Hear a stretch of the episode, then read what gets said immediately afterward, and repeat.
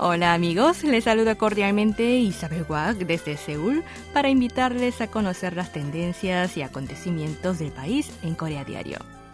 Les adelanto que hoy lunes 16 de enero hablaremos de un estudio sobre consumo de sodio y mortalidad y de una destacada empresa tecnológica coreana donde cada vez más empleados se afilian al sindicato después de anunciar el fin de teletrabajo. También comentaremos la apuesta de Corea por promover la lucha libre tradicional conocida como Sirim para intentar aumentar su popularidad y convertirla en un deporte para todos, y de las últimas tendencias de regalos para el año nuevo lunar. Esperando que me acompañen hasta el final del programa, abrimos las puertas de Corea Diario. La primera canción de K-pop que les dedico es de IU y se titula Chunal. Buen día.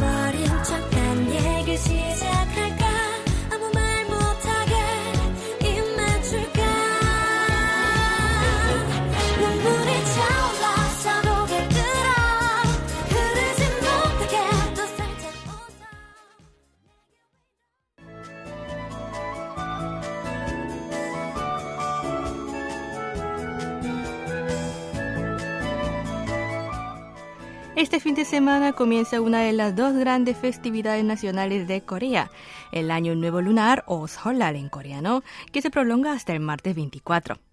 En estas fechas, los coreanos suelen visitar su ciudad natal para reunirse con familiares e intercambiar regalos con sus seres queridos o aquellas personas a las que tienen algo que agradecer.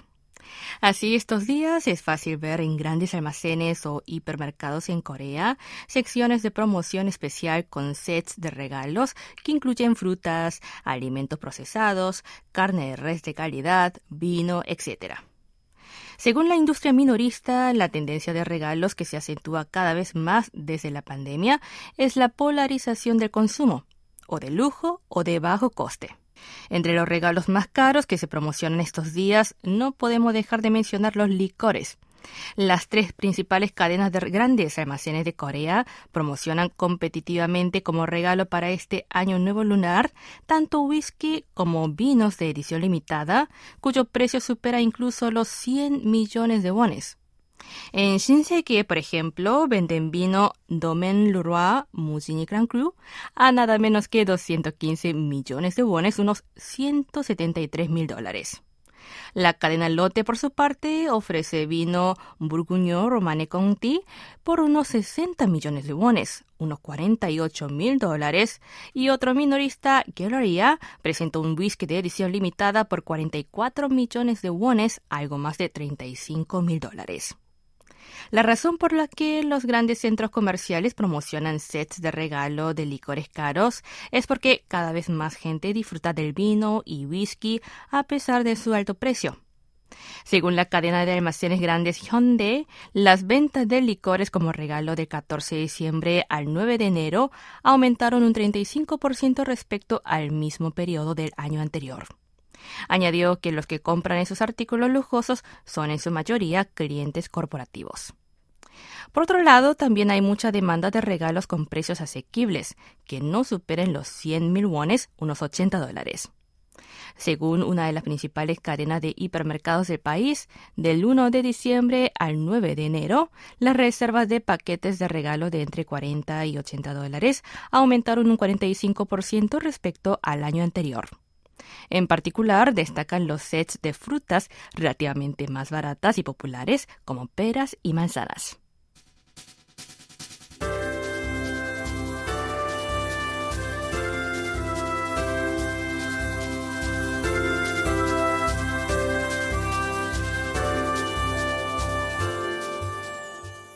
Pese a que el COVID-19 persiste, tras tres años de pandemia, la vida ha vuelto en gran medida a la normalidad y la gente ha aprendido a convivir con el coronavirus. En ese contexto, muchas empresas que habían permitido a sus empleados trabajar desde casa durante la pandemia han comenzado a pedir que vuelvan a la oficina. Hablando del tema, les cuento que la reciente decisión de la mayor compañía de mensajería móvil del país, Kakao, de poner fin a su sistema de teletrabajo ha hecho que un creciente número de empleados se uniera al sindicato. Cabe recordar que desde julio del año pasado, la firma permitió a su plantilla elegir de manera libre si acudir a la oficina o teletrabajar. Sin embargo, en diciembre, anunció que desde marzo de 2023 los empleados deberían volver a la oficina.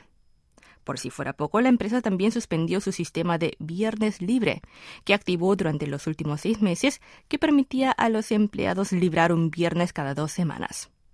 En su lugar, a partir del 1 de enero introdujo el llamado Día de Recuperación, que deja libre a los trabajadores el último viernes de cada mes. Ante este cambio, los trabajadores de Cacao reaccionaron uniéndose al sindicato. Desde su formación en marzo de 2020, la tasa de afiliación al sindicato de Cacao llamado Crew Union apenas rondaba un 40%. Sin embargo, después de que la compañía urgiera a todo el personal a volver a la oficina, esta cifra aumentó drásticamente llegando casi al 50%. Probablemente Cacao se convierta pronto en la primera empresa TIC de ese volumen con más de la mitad de sus empleados afiliados al sindicato. Si bien el último anuncio de Kakao ha generado descontento entre casi todos los empleados, la empresa afirma que adoptó esa medida tras consultar con el grupo sindical y recopilar la opinión de los empleados, diseñando un nuevo modelo laboral acorde a la nueva normalidad y al estancamiento económico en el país. Desde junio del año pasado, muchas otras empresas coreanas han pedido a su plantilla que vuelva a la oficina. Por ejemplo, las principales firmas de videojuegos del país como Nexon, NCSoft y Netmarble comenzaron a suspender el sistema del teletrabajo desde el segundo semestre del año pasado, mientras que SK Telecom decidió limitar a solo un día por semana a partir del próximo mes el total de jornadas que pueden trabajar desde casa. Y bien amigos, es hora de irnos a una pausa musical. Canta para ustedes Imujin. Se titula Semáforo.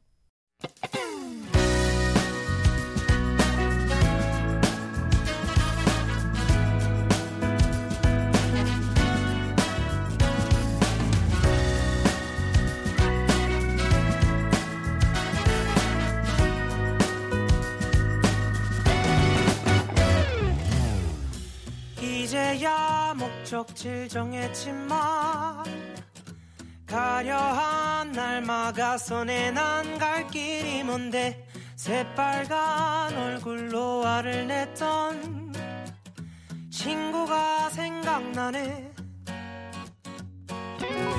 이미 난 발걸음을 뗐지만 가려한 날 재촉하네. 걷기도 힘든데 새파랗게 겁에 질려 도망간 친구가 내 맴도네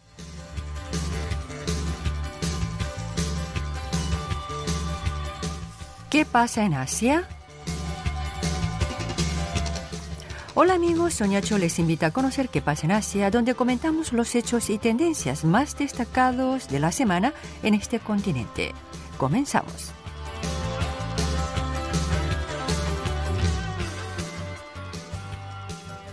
Al menos 68 personas fallecieron el domingo 15 cuando un avión se estrelló cerca de la ciudad de Pokhara, en el centro de Nepal, siendo el accidente aéreo más mortífero del país en más de 30 años.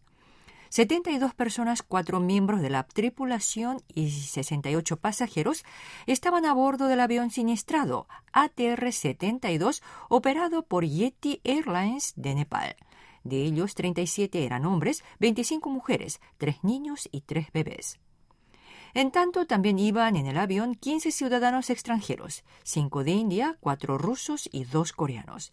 El resto eran ciudadanos de Australia, Argentina, Francia e Irlanda. Nepal, cuna de 8 de las 14 montañas más altas del mundo, incluido el Everest, tiene el récord de accidentes aéreos. Su clima puede cambiar repentinamente y las pistas de aterrizaje suelen estar ubicadas en áreas montañosas de difícil acceso.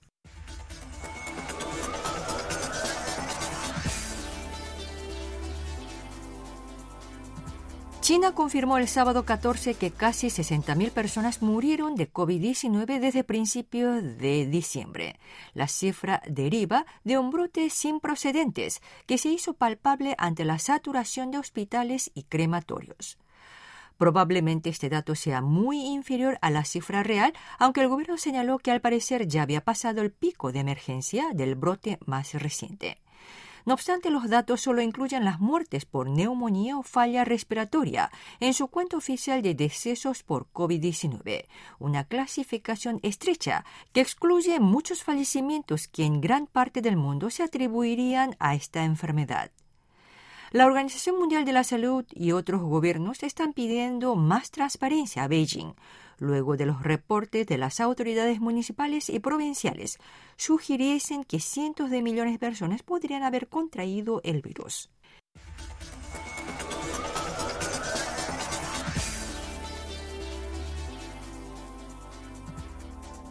Miles de indonesios se manifestaron este sábado 14 en Yakarta para protestar contra la reforma laboral presentada por el gobierno al considerarla perjudicial para los derechos de los trabajadores y el medio ambiente. Los manifestantes pidieron al Parlamento que revise y rechace la reforma laboral presentada en diciembre por vía de urgencia por el gobierno de Joko Widodo y que pretende modificar unas 70 leyes para facilitar la inversión y las contrataciones. El gobierno lleva varios años intentando aprobar esta reforma laboral y defiende que eliminará las barreras burocráticas y permitirá aumentar la inversión foránea en Indonesia, la mayor economía del sudeste de Asia, con más de 271 millones de habitantes.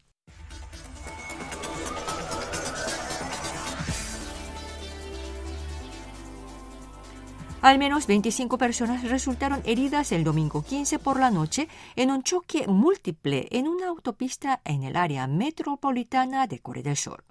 Unos 40 vehículos chocaron alrededor de las 21:15 hora local en la autopista Kuripochon en la provincia de Gyeonggi, la cual rodea la capital Seúl. Una persona falleció por paro cardíaco y otras tres resultaron gravemente heridas en este choque múltiple. Unas 21 personas presentaron heridas leves y ya están bajo tratamiento según las autoridades. Como principal motivo del accidente señalan como muy probable que el llamado hielo negro, que se forma cuando la nieve en la carretera se derrite y se congela por un descenso abrupto de temperatura, provocara el accidente. Acaban de escuchar qué pasa en Asia. Muchas gracias por su atención y sigan en la sintonía de Corea Diario.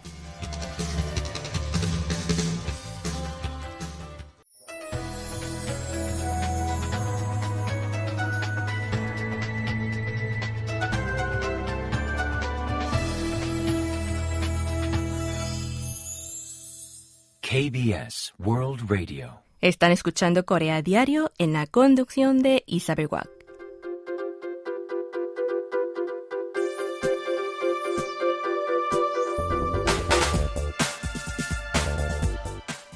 La lucha libre tradicional de Corea, conocida como Sirum, apuesta por recuperar la gloria del pasado. El Ministerio de Cultura, Deportes y Turismo en Seúl anunció el 10 de enero su plan para fomentar el Sirum como un deporte representativo de Corea después de consultar con el Comité Público-Privado de Promoción de Shirim de Corea, integrado por ex luchadores, personal de la Asociación Coreana de Shirim, académicos y expertos en medios de comunicación y marketing deportivo. La lucha tradicional coreana o Shirim es un patrimonio intangible de la UNESCO.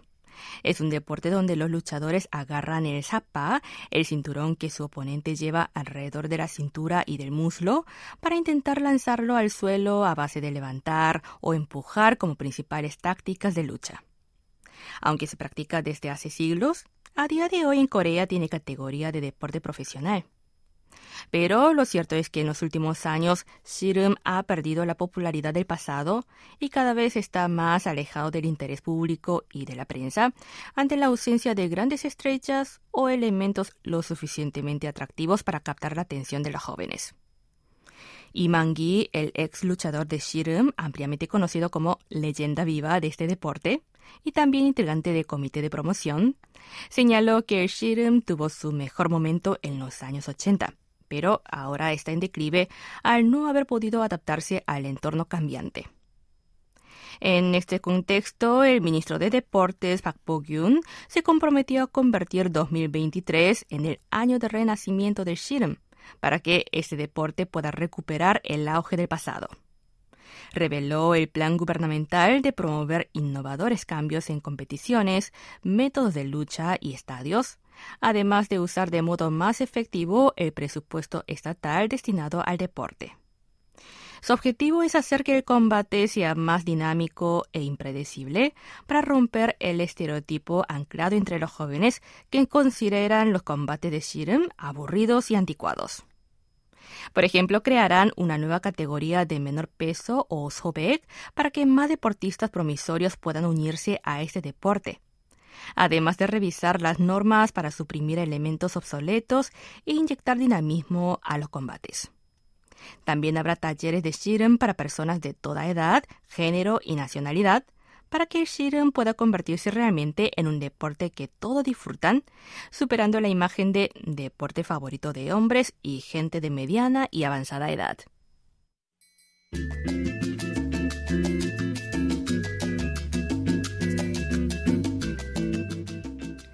Es bien sabido que abusar de la sal en las comidas es malo para la salud y la ingesta de sodio entre la población surcoreana excede los límites recomendados por la Organización Mundial de la Salud. Pero un reciente estudio revela que ese hábito alimentario no afecta su mortalidad. Un equipo de investigación encabezado por la doctora Lee Ji-won de Medicina Familiar del Hospital Severance en Seúl publicó la semana pasada el resultado de un estudio efectuado entre 143.000 adultos coreanos durante 10 años para desvelar la correlación entre consumo de sal y riesgo de muerte. El sodio es un componente esencial para nuestro cuerpo pero varios estudios previos demuestran que en exceso aumenta la presión arterial y eleva el riesgo de enfermedades cardiovasculares. Según datos del Ministerio de Seguridad de Alimentos y Medicamentos, el consumo diario promedio de sodio entre los surcoreanos es de 3.274 miligramos, 1,6 veces más que los 2.000 miligramos recomendados por la OMS aunque el reciente estudio señala que los coreanos toman menos sodio, unos 2.500 miligramos diarios y cantidad inferior a los datos previos, dicha cantidad aún sigue siendo preocupante. El equipo de investigación dividió a los participantes en cinco grupos para medir el riesgo de muerte por los efectos del sodio durante un periodo de 10 años. Los resultados no hallaron diferencias entre esos cinco grupos en cuanto a tasa de mortalidad general y riesgo de muerte por enfermedades cardiovasculares. Los autores del estudio señalan que la forma en que se consume el sodio es diferente en función de razas, regiones y países, y eso puede marcar diferencias o hacer variar la tasa de enfermedades y mortandad. Por ejemplo, en muchos países de Occidente, la gente suele consumir sodio como aditivo en alimentos procesados, mientras los coreanos consumen la mayor cantidad de sodio a través de comidas fermentadas tradicionales como kimchi, salsa de soja y pasta de frijoles doenjang.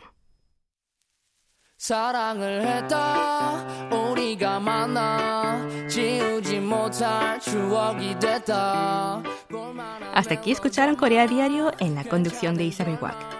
La última canción que le dedico es de Icon. Se titula 사랑을 했다, Love Scenario. 안녕히 계세요.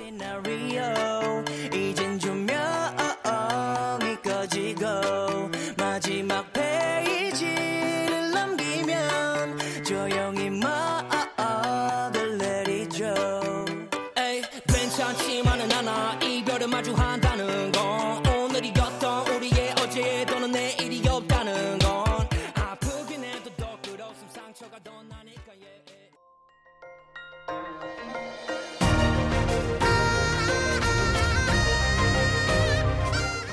Acaban de escuchar el podcast de KBS World Radio.